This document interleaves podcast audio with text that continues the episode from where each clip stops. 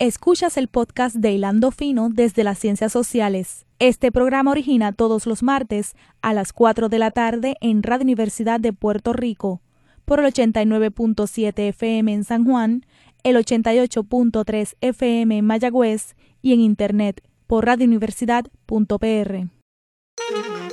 Cadena Radio Universidad de Puerto Rico presenta Hilando Fino desde las Ciencias Sociales un programa de análisis profundo sobre temas contemporáneos de interés nacional e internacional a cargo de profesores e investigadores universitarios.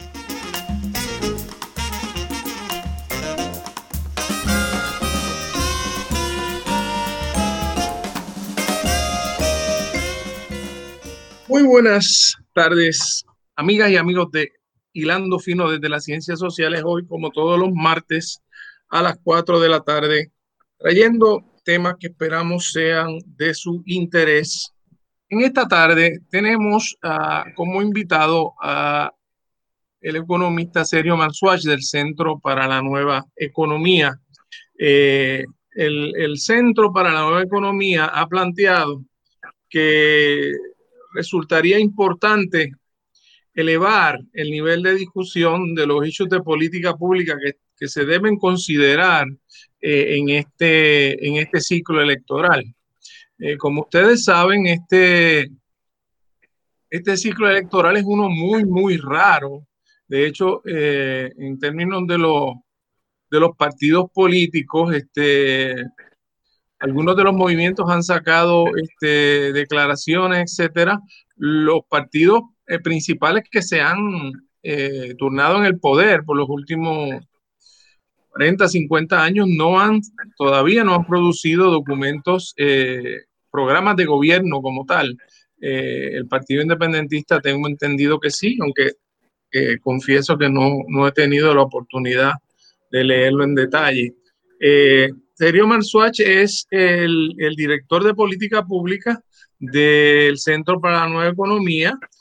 Tiene experiencia gubernamental en, en, el Departamento de Comercio y de Desarrollo Económico eh, también como abogado en la práctica privada, eh, y sus trabajos están ampliamente citados tanto en Puerto Rico como en Estados Unidos. Marzuaz tiene un eh, bachillerato en economía y de ciencias políticas de la Universidad de Yale y también tiene un grado de Juris Doctor de Georgetown University Law y una maestría en servicio eh, internacional de la Escuela de Relaciones Internacionales de la Universidad de Georgetown.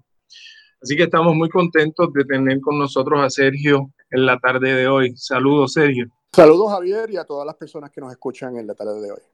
Tú, estás eh, planteando, obviamente, el, eh, tú quiero decir, el, Centro para la Nueva Economía, que hay una serie de, temas importantes de política pública que no, están recibiendo el nivel de atención que, se merecen y que ciertamente van a ocupar la atención de forma bastante prioritaria de quien quiera que sea que ocupe la, silla de la gobernación.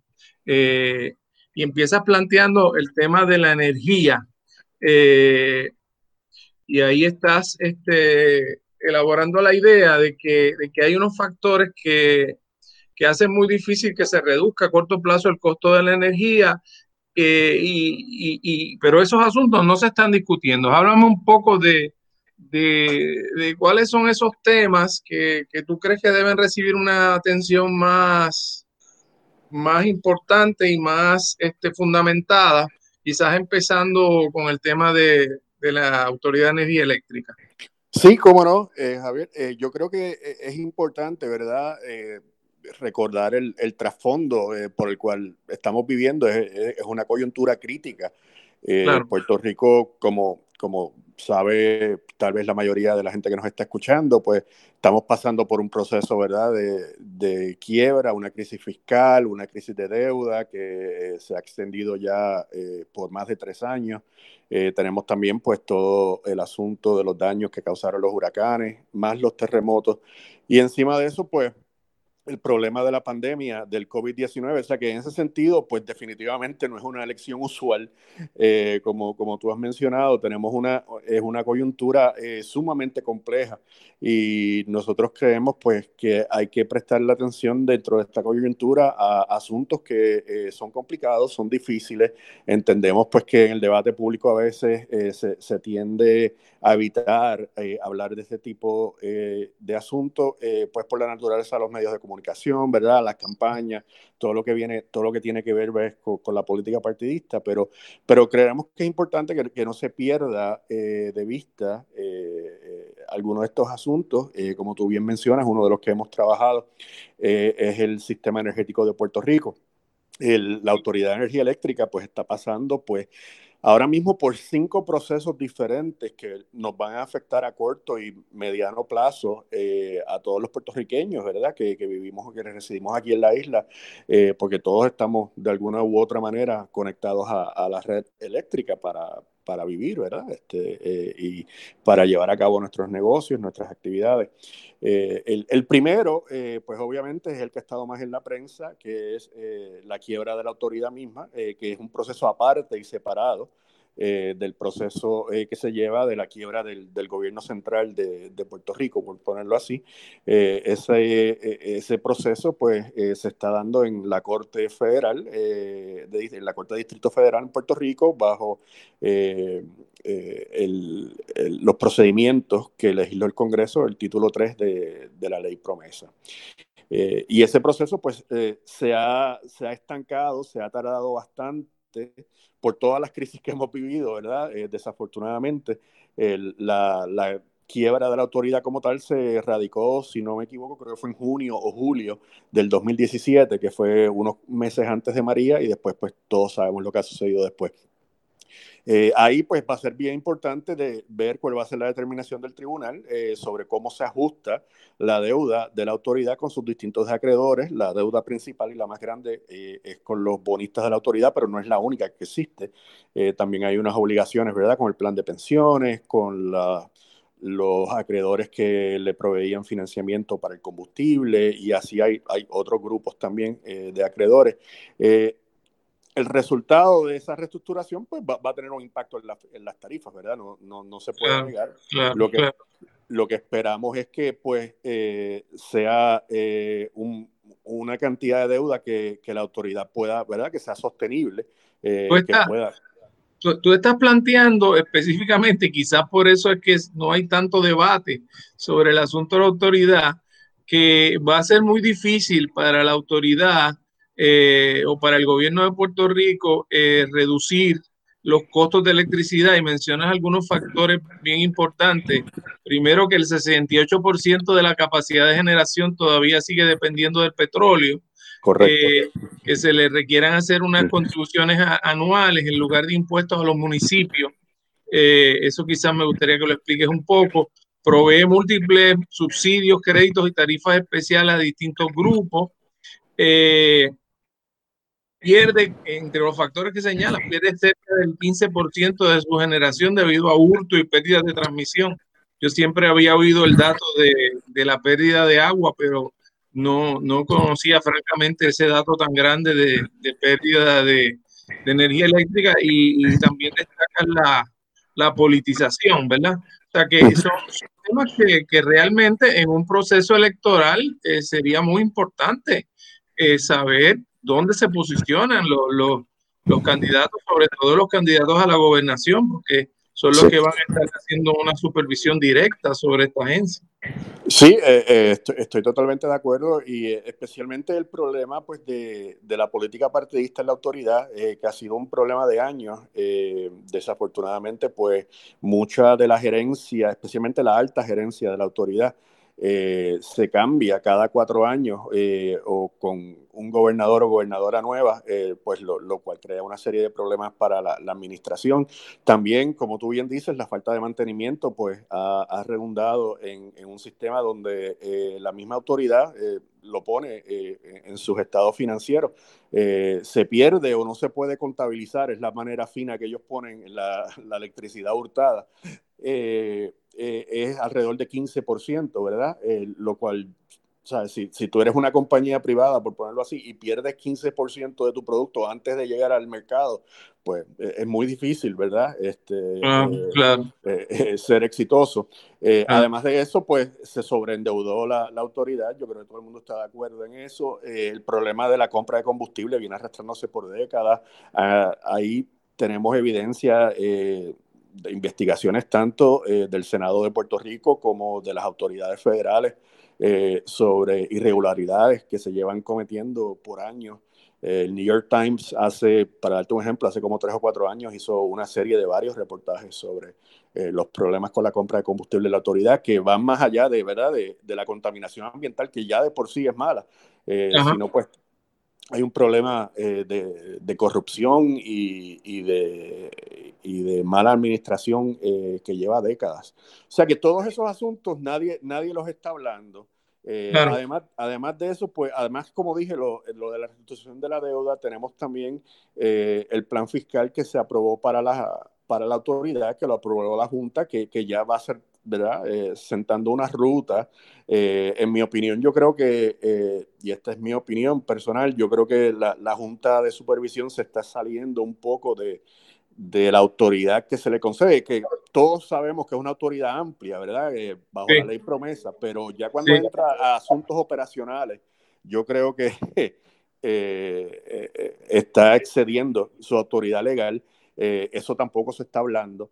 Eh, también tenemos pues lo que está pasando con el contrato de Luma, que sí eh, se, ha, se, ha, hablado. Eh, Sergio, Sergio, antes, antes de pasar a Luma, hay, hay sin embargo algunas buenas noticias en el sentido de que, de que las guías para la, la inversión en una nueva estructura de electricidad en Puerto Rico va, va a priorizar en cierto modo el tema de la energía solar.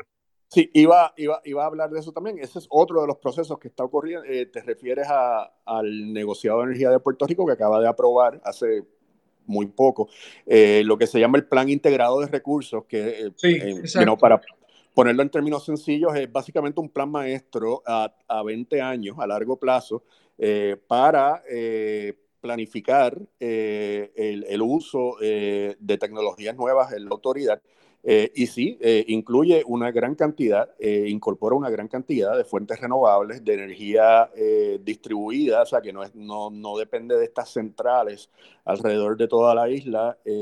y depende también de que se renueve y se arregle las redes, las líneas de transmisión y distribución que vemos en, por las autopistas y en las, en las calles de, ¿verdad? Cuando vamos caminando o en el automóvil. es bien importante esa segunda parte también porque ahí es que se pierde mucha energía, mucha electricidad, y ese sistema se tiene que cambiar primero eh, para poder incorporar entonces energía en distintos puntos de la isla eh, y no depender tanto de energía centralizada y tener entonces una red que no solo es más limpia, ¿verdad? Porque estás utilizando combustible, eh, bueno, la energía solar mayormente para generar electricidad, sino que también pues es más, es más robusta en términos cuando cuando entra un huracán, que usualmente es por el área este, ¿verdad? Pues si se cae parte de la red en Fajardo o en Ceiba o en Humacao, eh, no, hay, no debe haber razón por la cual se vaya la electricidad en, en Mayagüez, ¿verdad? Este, o en Cabo Rojo. Este, eh, que finalmente, finalmente entraríamos a un nivel mayor de descentralización. Sí, y, y, y, de incorporar, eh, como tú bien dijiste, tecnología nueva, más eficiente en la generación de electricidad y básicamente totalmente limpia. Eh, la contaminación es mínima, ¿verdad? Este, eh, sí, pues hay que tomar unas decisiones sabias eh, sobre dónde se colocan estas placas solares, ¿verdad? Y, para, para, que no competir con tal vez con zonas agrícolas. pero en Puerto Rico tenemos bastante espacio, ya la tecnología ha, mejorado lo suficiente eh, para poder tener la energía distribuida alrededor de toda la isla. Ahora, esto toma tiempo, ¿verdad? Esto no eh, o sea, no, no, no, no, podemos esperar en seis meses, ¿verdad? Pero eh, volvemos, no, tal vez con, con, la, con la excepción del PIB, y, de algunos otros de los movimientos eh, nuevos, eh, no, los partidos tradicionales, por lo menos yo no he visto que hayan atendido eh, a fondo, ¿verdad? O discutido este tipo de, asuntos, especialmente lo de la energía renovable. alguien, estaba, alguien estaba diciendo que hay una posibilidad no, no, no absolutamente remota de que algunas de las votaciones primeras empiecen a enviarse antes de que se conozcan el, el contenido de las plataformas de los partidos.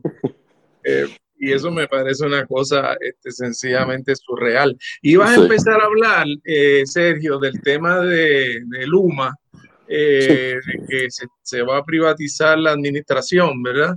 Este, De la gestión de energía, y tú tienes unas preocupaciones sobre ese contrato. Sí, eh, bueno, de entrada es un contrato bastante complicado y o sea, no es fácil de leer. Tiene que ser una persona, ¿verdad?, que, que, que esté entrenada para esto y, y, dedicarle tiempo. y pues yo creo que se ha perdido un poco en la discusión pública por eso. Este, se, se está pintando, ¿verdad?, en blanco y negro, más bien si estás a favor o en contra del contrato. Aquí pues tenemos una compañía que está dispuesta a hacer un trabajo, obviamente va a cobrar por eso. Este, y tenemos que ver, y la parte más importante para mí, que todavía no se ha decidido, el contrato todavía tiene varias partes que todavía no se han finalizado, y esto pasa con todos los contratos complicados. Se firma lo que se llama, ¿verdad?, el contrato principal, pero siempre hay unos anejos, unos exhibits y otra serie de documentos que, que se trabajan en el camino. Y una de las cosas que falta todavía, que para mí es principalísima, es... Eh, cómo se va a medir el desempeño eh, de esta compañía eh, eh, que nos va a cobrar varios millones de dólares, eventualmente llegaría a 125 millones de dólares anuales, lo que le estaríamos pagando para administrar el sistema. Me preocupa pues que todavía no se ha determinado, el mismo contrato lo dice, que está to be determined, ¿verdad? Este, para, eh, para llegar a un acuerdo sobre esos, eh, eh, esas métricas de desempeño, esos estándares de desempeño. Y eh, yo creo que también hay que tener mucho cuidado pues con utilizar el desempeño anterior de la autoridad como la base, ¿verdad? Para, para medir esto, porque todos sabemos que pues desafortunadamente el, el, desempeño de la autoridad durante las últimas dos décadas no ha sido el mejor, o sea que no, no podemos poner una vara muy baja. Por otro lado, sí. es complicado, porque si ponemos una vara muy alta, sí. pues tampoco es necesariamente justo, ¿verdad? Porque el sistema sabemos que necesita muchísima inversión eh, para traerlo a, a, a, a, que esté de acuerdo, ¿verdad? Con lo, los estándares de, de, la industria eléctrica. O sea una, que, pregunta, una pregunta, sí. Sergio. ¿Tú crees que en Puerto Rico se, se, se valora adecuadamente qué se hizo bien y mal cuando se privatizó el otro gran servicio? Eh, esencial que es el agua y esa experiencia pues no resultó. Este, ¿Tú tienes al, alguna forma de, de, establecer alguna comparación entre esos dos procesos y si de alguna forma este, este tiene alguna posibilidad mayor de éxito? Bueno, eh, eh eh, de entrada son bastante similares, eh, tienes toda la razón. También eh, cuando esto se, se trató con la, con la, autoridad de acueductos, pues como tú sabes, no, no, se vendió la titularidad del sistema, sino más bien sí. se otorgó un contrato para la operación y mantenimiento. Y, y claramente con la autoridad de acueductos no funcionó. Eh, estamos más o menos en la misma posición, tal vez hasta un, tal vez peor, este, dependiendo de cómo se mida, ¿verdad?, el desempeño. Eh, y esa es una de nuestras grandes preocupaciones eh, con este contrato, eh, y por eso es que estamos trayendo todos estos issues, diciendo, bueno, vamos a ir un poquito más allá del sí o no, Luma sí o no, y, y, qué es lo que se está tratando de hacer, vamos a identificarlo, cómo se puede llegar a obtener esos objetivos, cómo vamos a medir que estamos llegando a esos objetivos y qué pasa si no se llega a esos objetivos, ¿verdad? Este, se revierte el contrato, se rescinde, se, se cancela, se le hacen modificaciones, se enmiendan. Ese es el tipo de cosas eh, que estamos mirando y, repetimos, ¿verdad? Que nos gustaría saber lo que los candidatos y, las candidatas a la gobernación no, eh, eh, nos diga su posición. Creo que hasta ahora Lautier ha sido exitosa en que algunos candidatos, por lo menos creo que la mitad, eh, les exprese por escrito cuál es su posición, pero todavía faltan los otros tres sobre cómo atenderían esto. Eh, y obviamente eh, hay que pedirle a los candidatos pues cuál es su propuesta, ¿verdad? Este, si está en contra, pues santo y bueno, perfecto, hay personas razonables que podemos diferir sobre esto, pero entonces, ¿cuál es su propuesta para trabajar con la autoridad? Este, que, Porque el problema sigue, este, eh, eh, aunque se vaya Luma y, cancelemos el contrato, pues, eh, pues está bien, pues cancelamos el contrato, pero entonces, ¿qué hacemos? Digo, y es crítico en el sentido de que, de que en, en algún momento van a llegar esa cantidad enorme de, de fondos para, para restablecer una nueva infraestructura eléctrica y, que, eso se, que eso se administra adecuadamente es esencial. Sí, y ahí entramos a otro de los issues que nosotros creemos que no se ha discutido, que es la capacidad del Estado. Eh, y esto pues puede sonar eh, un, poco abstracto para la mayoría de las personas que nos escuchan, pero esto es sumamente importante. Esto se está discutiendo ahora mismo eh, a nivel global con, con el asunto de, de la pandemia, eh, como muchos estados pues debido a políticas de, décadas de políticas de autoridad, este, despidos masivos, todo lo que ha tenido que ver con el outsourcing, este, con la privatización misma este, de algunos servicios esenciales, muchos estados ahora se están dando cuenta que no tienen la capacidad eh, para administrar e implementar políticas de públicas esenciales en medio de la pandemia. Con respecto, Ahí el asunto es con respecto a la salud pública en específico, pero en el caso de Puerto Rico yo creo que se puede aplicar no solamente al área de energía, sino también ah, al área de educación, al área de educación, al área de salud, a, muchas otras áreas. Eh, que, y eso nos preocupa porque no, no vemos, este, aquí eh, por muchos años nos hemos dedicado a, decir que el gobierno es el problema y, eso no es, no es cierto. Este, sí sabemos pues que eh, eh, el gobierno de Puerto Rico creció, ¿verdad? A través de los años, este, mayormente por la influencia de la política partidista, se, se perdió el principio de mérito, desafortunadamente. Eh, y en ese sentido pues tenemos muchos servidores públicos este, que, que, están en posiciones que en verdad no, no, no cumplen con, con los requisitos o no tienen la capacidad. Pero, pero el issue no es si el Estado es muy grande o muy pequeño, si el gobierno es muy grande o muy pequeño, es cuán efectivo es en llevar a cabo y proveer esos servicios esenciales que la ciudadanía espera ¿verdad? De, su gobierno. Y, y, no, y, para eso no hay un manual escrito este, que dice en piedra, ¿verdad? Eh, que aplica a todas las sociedades. Cada sociedad tiene que tomar la decisión qué cosas va a hacer el gobierno, qué cosas espera de su gobierno y qué cosas entonces pues, se delega al sector privado y, y al sector sin fines de lucro. Y esto sería un buen momento, serio, para entrar a un segundo aspecto que tú estás señalando, o el Centro Plano de Economía está señalando, que necesita eh, mayor discusión, que es tan obvio que parecería que no se debe ni mencionar, pero que realmente eh, yo estoy totalmente de acuerdo con, con, el análisis que están haciendo ustedes, que no está recibiendo el nivel de discusión, que es el estado de las finanzas públicas y cómo las finanzas públicas se van a poder enfrentar a, la, situación eh, venidera.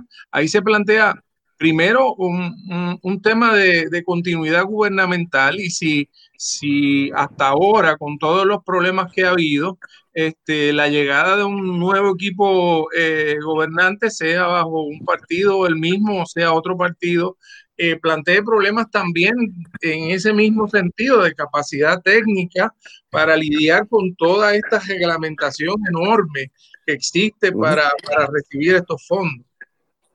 Sí, y, y, es un problema eh, que, que repito, tal vez no sea, ¿verdad?, eh, el asunto más, más eh, sexy o excitante del mundo, pero es bien importante.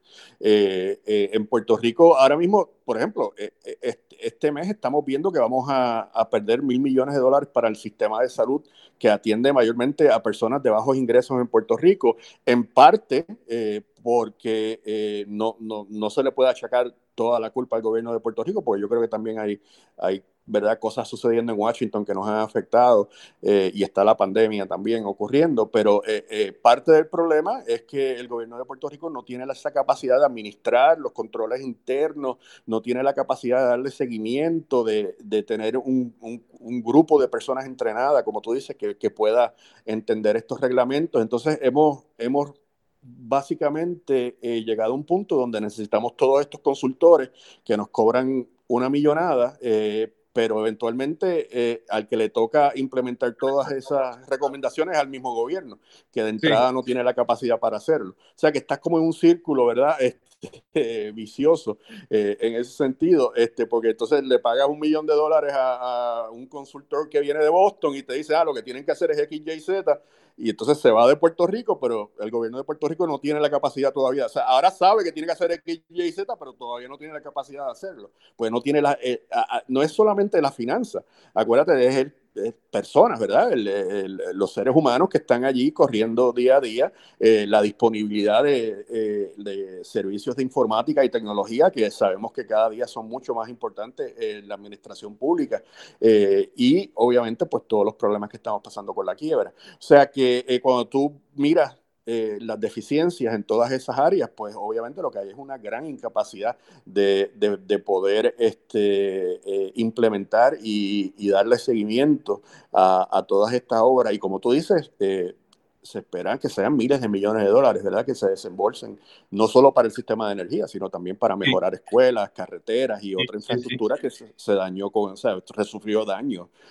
Al mismo tiempo, sí, sí. Al mismo tiempo, Sergio, tú estás planteando que hay que estar pendiente de eh, discusiones que se están llevando a cabo en Estados Unidos, en el Congreso especialmente, que podrían llevar a la reducción de fondos federales.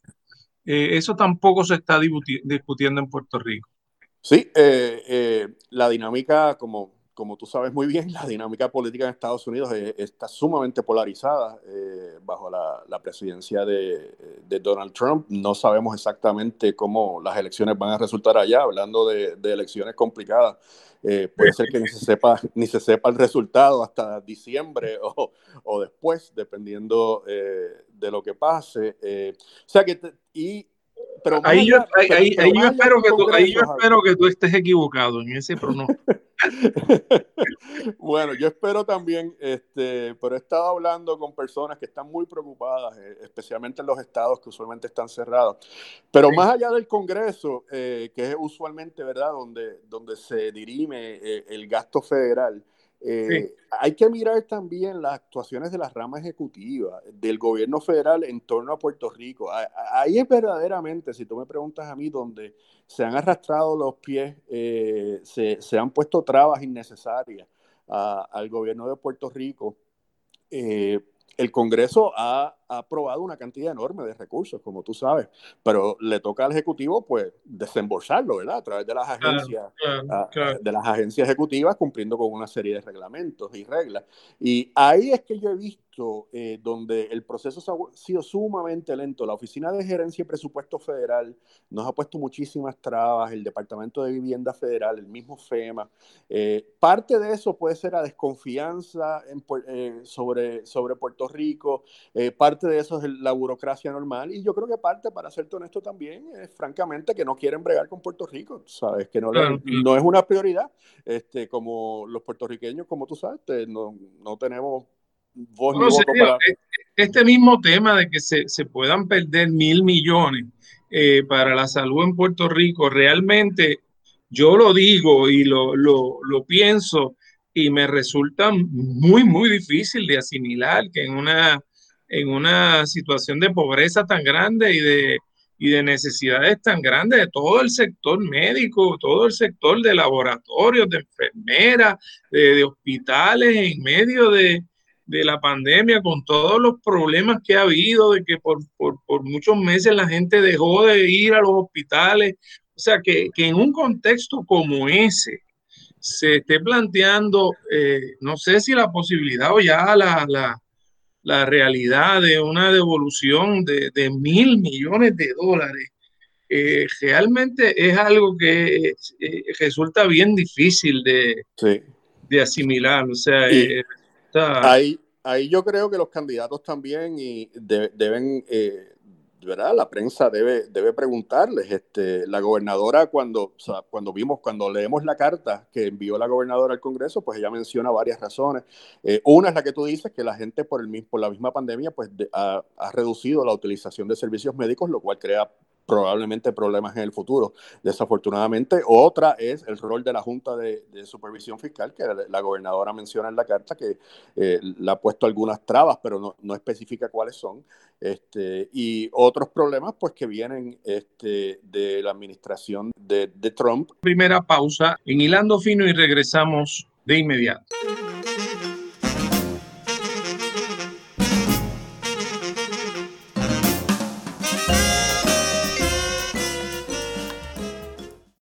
Escuchas el podcast de Hilando Fino desde las Ciencias Sociales. Este programa origina todos los martes a las 4 de la tarde en Radio Universidad de Puerto Rico por el 89.7 FM en San Juan, el 88.3 FM en Mayagüez y en Internet por radiouniversidad.pr.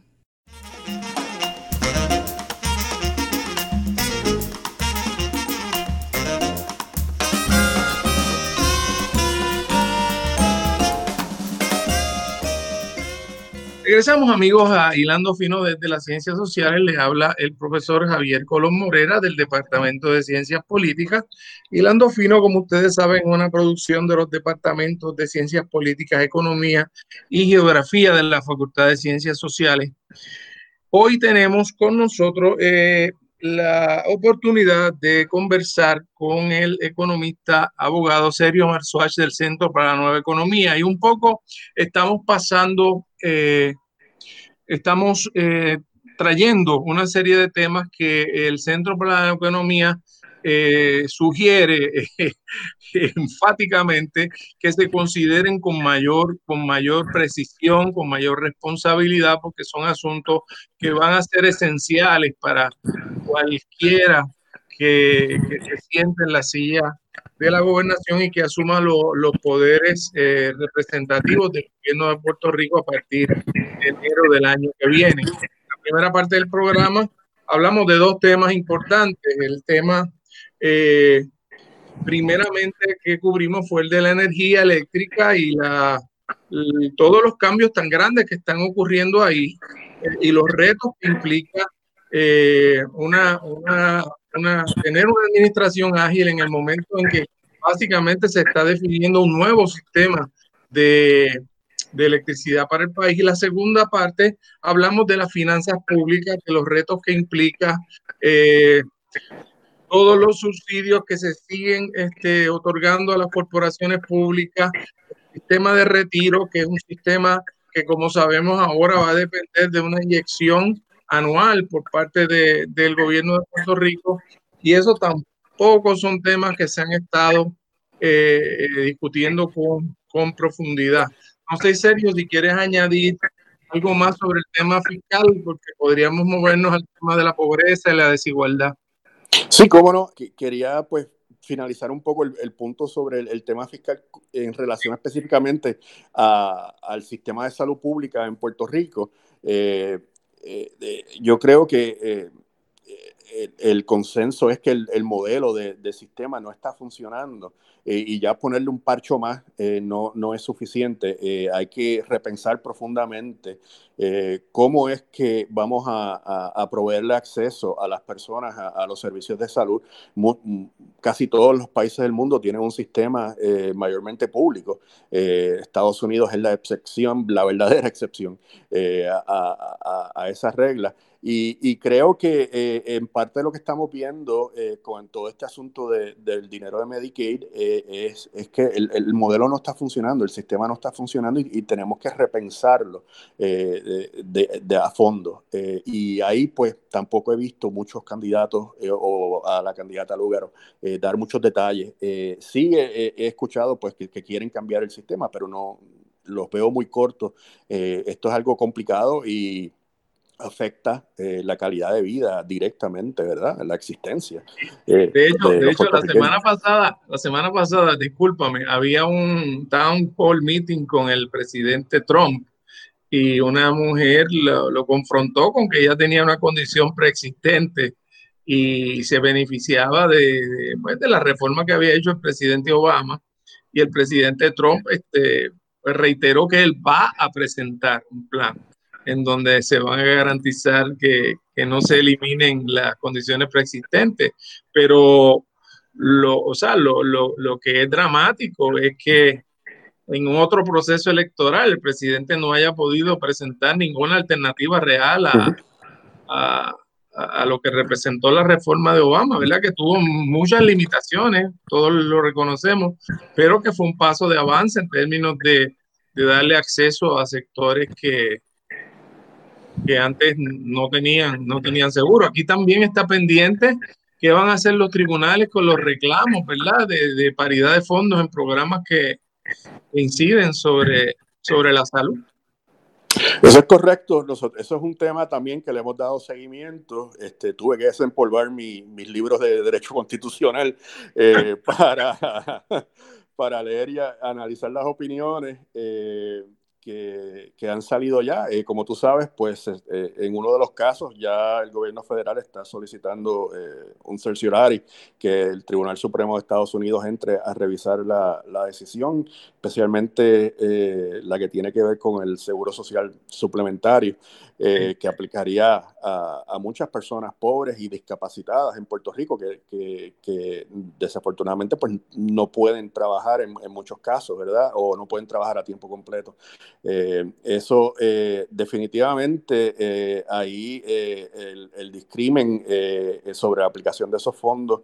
Es interesante el análisis que hace el tribunal, de hecho porque básicamente dice que los tres factores que el gobierno federal utiliza para, como justificación en verdad no, no, no guardan una relación racional con el objetivo que buscan eh, lograr. Este, o, sea, o, sea, que está interesante eh, eh, el análisis eh, desde el punto de vista legal, desde el punto de vista, pues obviamente de política pública en términos de pobreza y desigualdad.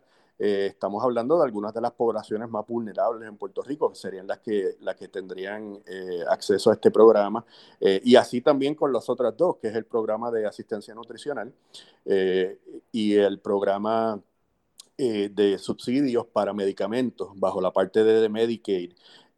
muchas personas en Puerto Rico sufren de no poder comprar todas las medicinas que necesitan eh, todos los meses porque simplemente no, no tienen el ingreso y el, el, el, programa de subsidios de Medicaid no, no aplica a Puerto Rico por, porque así lo decretó el Congreso. Eh, y lo que se busca en, esto, eh, en este segundo caso es que se apliquen estos tres programas en Puerto Rico como se aplican en los estados. Digo, lo, lo, bueno es que se estén debatiendo estos asuntos, ¿verdad? O sea, la, la, la, la, opinión, la opinión de Balzac, que es la que establece los lo contornos de la ciudadanía americana en Puerto Rico, va a cumplir eh, 100 años. Sí. Eh, en 1922, eh, en el 2022 va a cumplir 100 años, o sea que esto es un debate este, ¿verdad? Que sabemos que, que está planteando problemas crónicos, por llamarlo así, pero que, que se estén enfrentando, que esté habiendo litigación, que el gobierno federal tenga que comparecer, tenga que, que, que defender, que en Puerto Rico veamos como, como no hemos tenido suficiente fuerza política como para obligar al gobierno federal a que no litigue estos temas de, de discrimen contra Puerto Rico, ¿verdad? Y en cierto sentido, como uno siente que se está polarizando la situación, sobre todo con dentro de la administración de Trump. Sí, y, está poniendo, estoy de acuerdo, se está poniendo al, gobierno federal a defender una posición bastante difícil. Eh, y yo creo que eso, eso sí, es, en sentido de que esto se discuta, es, es bueno. Este, eh, estamos hablando de, de, unos programas que, repito, que aplican a las poblaciones más vulnerables. Y los, eh, los argumentos que está usando el gobierno federal fueron totalmente viscerados por dos jueces federales también. O sea que, estamos, que están diciendo que ni siquiera están racionalmente relacionado este, a, a, a, los objetivos que quieren lograr. Eh, pues pa, para mí es, es, interesantísimo, ¿verdad? Este, y, Oye, que, no es, que no es Torruella, o sea, que siempre era Torruella el que, el que disentía y el que estaba en minoría. Ahora la situación eh, eh está, está variando. Sí, no, eh, eh, fue el, el, juez Young, eh, que no lo conozco, que, que tuvo, eh, lo asignaron, él es de Massachusetts, y lo asignaron a, a este caso. Eh, el, por ejemplo, para darte un ejemplo concreto de lo que él dice, mira, el, el argumento del gobierno no tiene ningún sentido. ellos dicen, una de las cosas que dice el, o argumenta el gobierno federal es que el programa de asistencia nutricional pues puede desalentar la búsqueda de trabajo en el mercado formal, ¿verdad? Porque la gente no quiere perder ese beneficio. Pero entonces dice, pero entonces los requisitos que le requieren a las personas buscar trabajo no aplican a Puerto Rico. Este, entonces, no hay ninguna lógica, ¿verdad? y, lo, mismo con el SSI, con el Seguro Social Suplementario. Este, Porque esos programas para regresar al mundo del trabajo también cuestan dinero. También, exacto. Y, y necesitas necesitas capacidad de gente que esté, ¿verdad?, en compliance, oficiales que estén. Sí, sí, sí, bueno, no se les llama oficiales, se les llama case management, eh, manejadores de casos, pero sí. Este, eh, y lo mismo con el SSI. O sea, eh, ¿cómo, tú vas a decir, mira, esto pues puede afectar el mercado, la, ¿verdad?, la participación en el mercado laboral, pero es que de entrada estas personas por sus condiciones físicas o mentales no pueden trabajar. Precisamente por eso es que existe el programa. Este, no, es lógico. O sea, ni, siquiera tienes que entrar al argumento eh, de derecho constitucional. Es, simple lógica, ¿verdad? Este, va, a ser, va, a ser, va a ser muy interesante esto, Sergio, porque cuando esto se discutió en el Tribunal Supremo por última vez, que fue el caso de Harry versus Rosario, eh, no se le concedió vista a las partes, no se hizo un procedimiento eh, regular, eh, se sometió básicamente por el expediente y hubo una disidente muy fuerte de, Marshall. diciendo que, él pensaba que se estaban planteando problemas demasiado importantes como para despacharlo. Y ahora pues hay una señora allí que se llama Sonia Sotomayor, que, que obviamente pues, se va a tomar un interés un interés importante en, en, este asunto. Así que eh, eh, no, deja de ser, no deja de ser un asunto que, que eh, también llama muchísimo la atención que no se esté conversando sobre esto. como tú señalas en, en, en, que en Puerto Rico del 2011 el 20% más pobre de Puerto Rico recibió solo el 1.7% de todo el ingreso, mientras el 20% más rico obtuvo el 55% de la riqueza.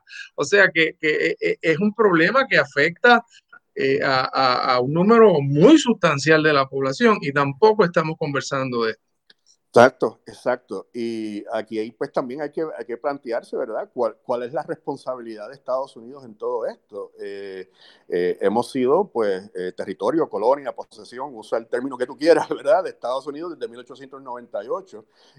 no, no tenemos acceso a los procesos políticos en Washington como los estados, no tenemos acceso a la a las ayudas internacionales como la tienen las naciones independientes, pues entonces pues, nos estás poniendo en una posición que es insostenible. Yo creo que eso es lo que está surgiendo de, estos de estos casos. Este, eh, y ahí es que surge todo el análisis interesante, cómo, cómo los tribunales son la única vía que tiene eh, eh, los puertorriqueños este, por ser eh, una minoría discreta e insular, como dice el caso de, Affirmative Action, de Caroline Products.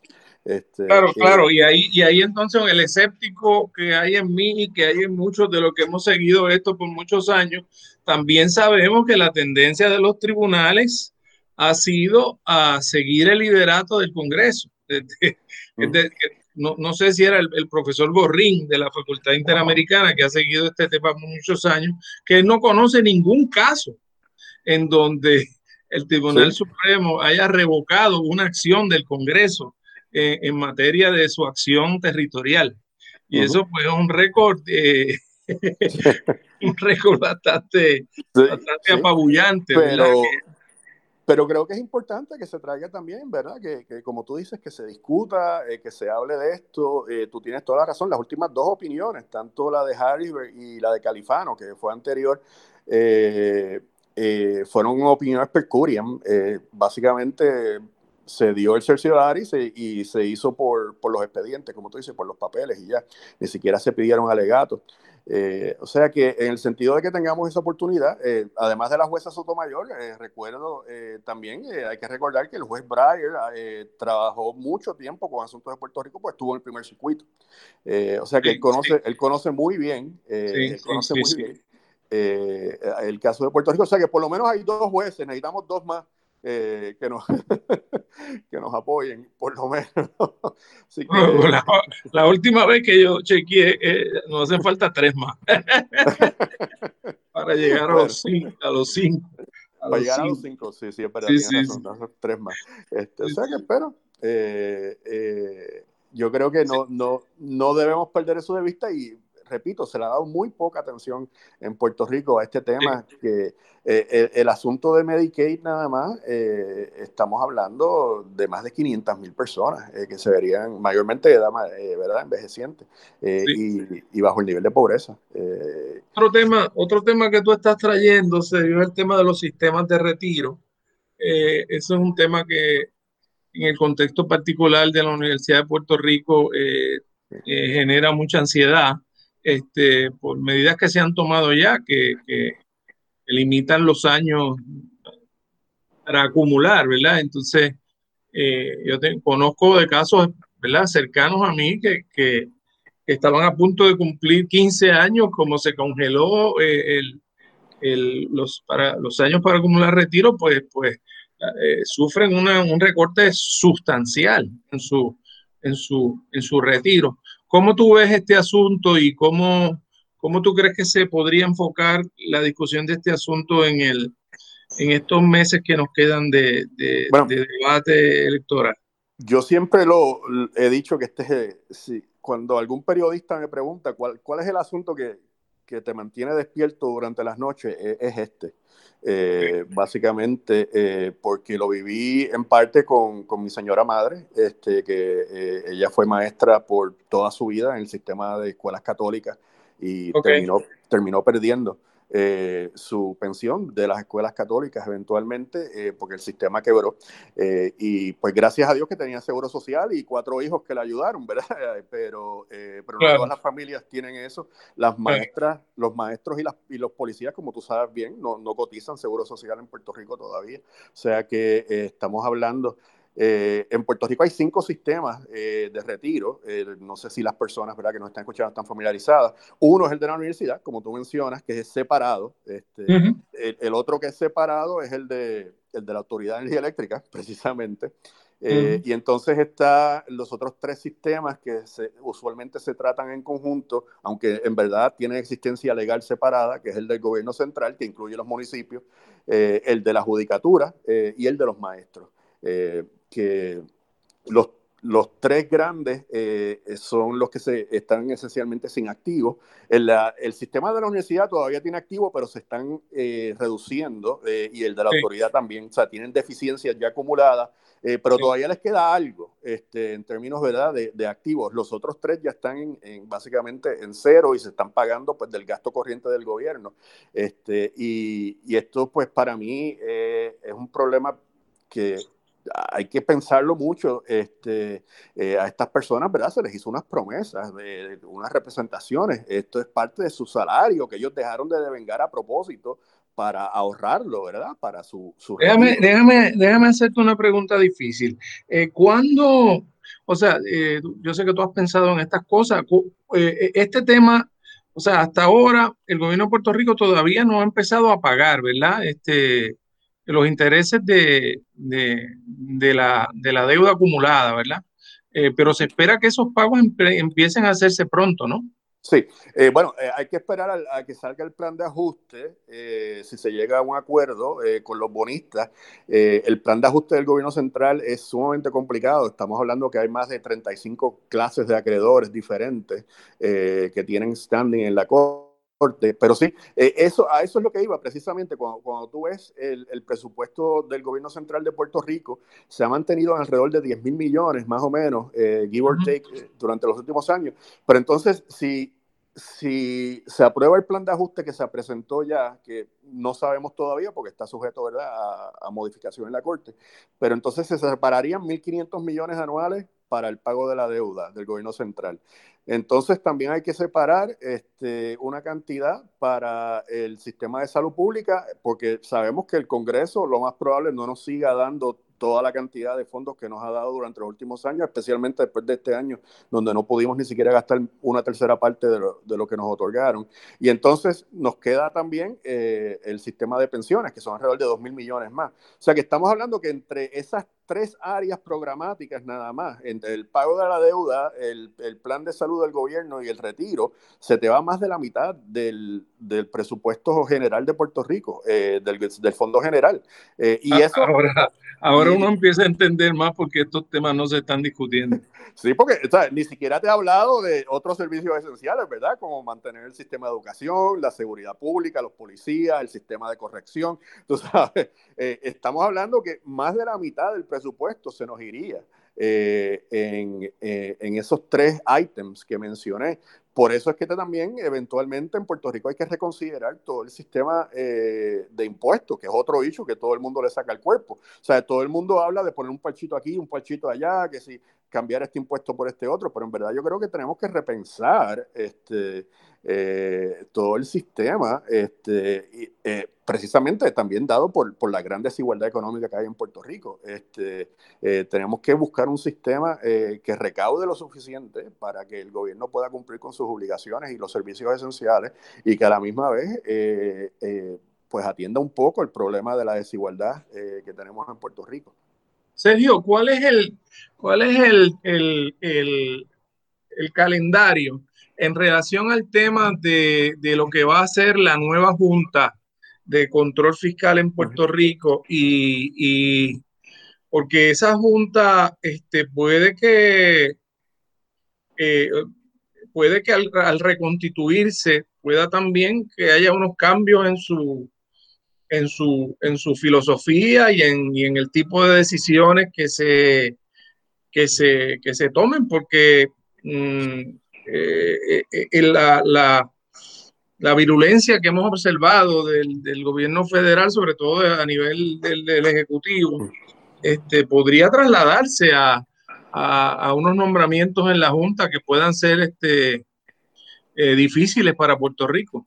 Sí, ahí la contestación depende. Yo hace poco, de hecho, que lo menciona, estuvimos revisando como parte de nuestro trabajo la ley promesa, todo el mecanismo para el nombramiento de, las personas. La, la, ley dispone dos mecanismos, en verdad, en realidad. Eh, alternos, ¿verdad? para, para, nombrar a los sustitutos. Uno es el procedimiento este de las ternas, que fue, que fue eh, recientemente avalado por el Tribunal Supremo, ¿verdad? Este, Correcto.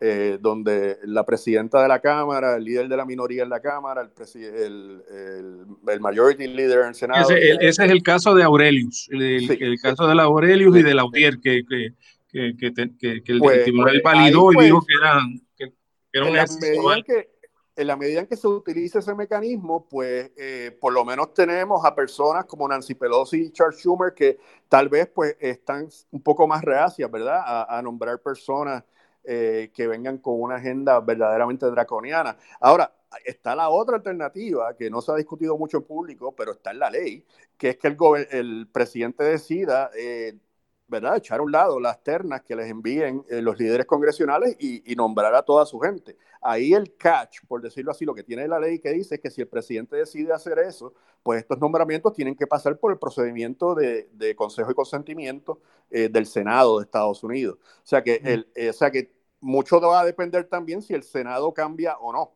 Este, eh, si Mitch McConnell sigue el de la mayoría, pues tú puedes imaginarte fácilmente un acuerdo entre Trump y McConnell para poner siete cangrimanes, ¿verdad?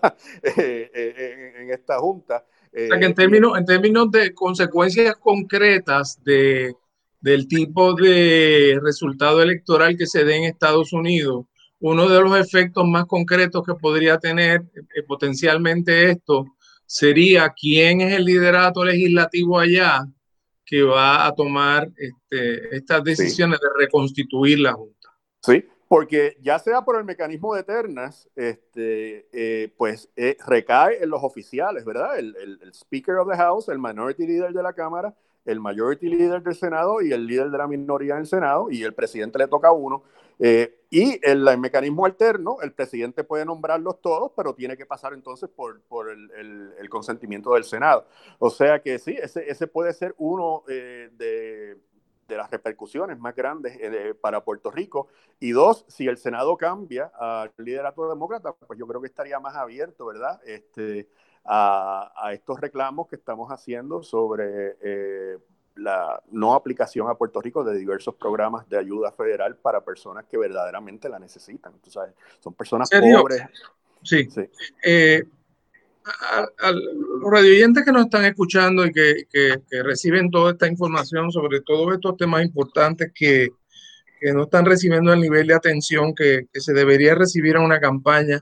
¿Qué tú les aconsejas en términos de cómo, de cómo, de cómo informarse sobre estos temas? ¿Tienes alguna, eh, lo, la propia página del Centro de la Nueva Economía? Sí.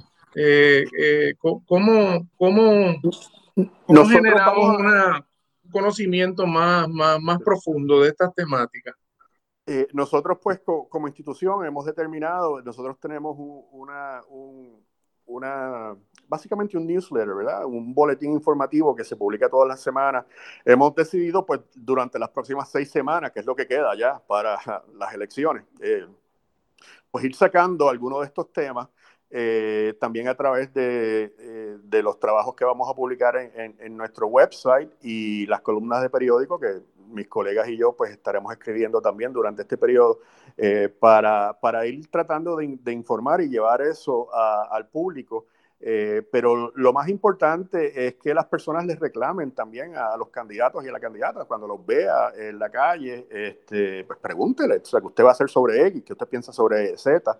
Y obviamente el, el rol de la prensa pues es vital eh, también para esto, más allá eh, de los debates, ¿verdad? Que son ya muchas veces unos eventos casi eh, de, te de, teatro, en cierta manera el, la, la, oportunidad que tenga la prensa de cuestionar y de presentarle estos asuntos eh, a, a, los candidatos y de pedirle pues eh, respuestas sustantivas. Este, eh, que yo, yo, me imagino, yo, me imagino, que verdad para la democracia es bueno que haya una diversidad grande de candidatos y de opciones, pero realmente se torna un poco maratónico, un poco inmanejable lo, lo, los debates, o sea, es una es sí. muy difícil.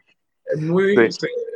por lo menos sí, la experiencia de los debates que he escuchado hasta ahora, pues pero todos los medios tienen asignados, ¿verdad? Eh, personas que cubren eh, la campaña política, este, ya sean los medios tradicionales o los medios digitales también. O sea que, eh, y, y, yo creo que pues hay una responsabilidad también de la prensa, de los ciudadanos, de, de estar, eh, de informarse y de entidades sin fines de lucro, ¿verdad?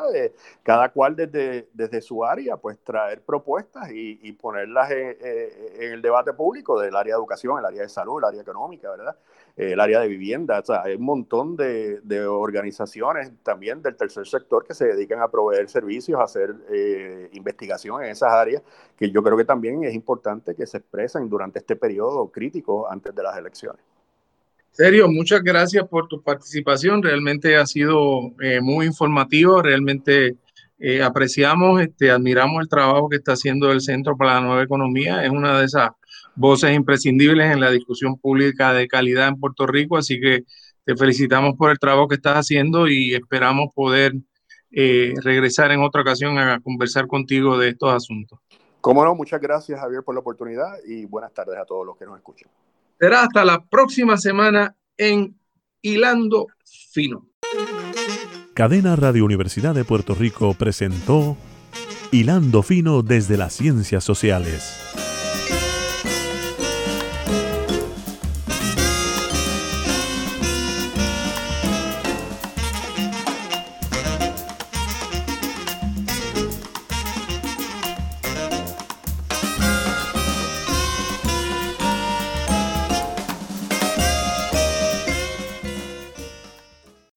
Escuchaste el podcast de Hilando Fino desde las Ciencias Sociales. Este programa origina todos los martes a las 4 de la tarde en Radio Universidad de Puerto Rico por el 89.7 FM en San Juan, el 88.3 FM en Mayagüez y en Internet por radiouniversidad.pr.